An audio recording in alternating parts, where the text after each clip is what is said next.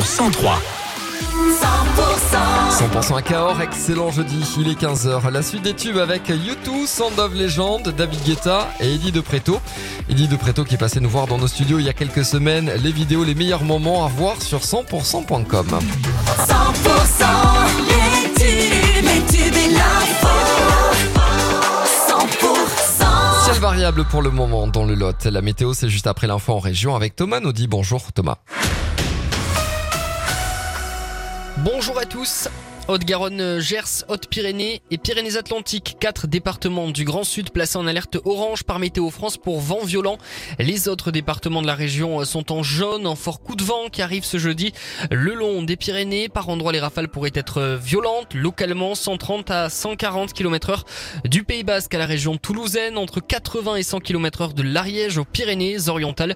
Soyez donc prudents dès cet après-midi, notamment sur la route. On attend aussi une baisse des températures.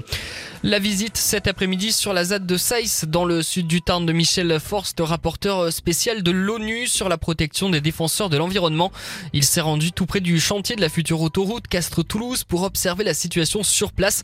Alors que l'opération d'évacuation des écureuils a démarré ce lundi, les gendarmes sont sur place pour déloger des arbres des opposants à l'A69. Un écureuil de plus a d'ailleurs été délogé de son arbre cet après-midi.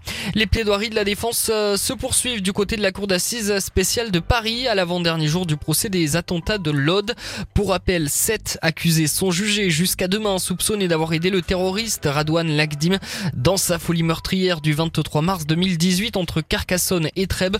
Aujourd'hui, ce sont les avocats de Rida El Yacoubi, puis Samir Mana et Marine Péquignot qui plaident. L'imam de la mosquée de Bagnols sur euh, 16 dans le Gard Majou, Majoubi, interpellé à son domicile en vue de son expulsion.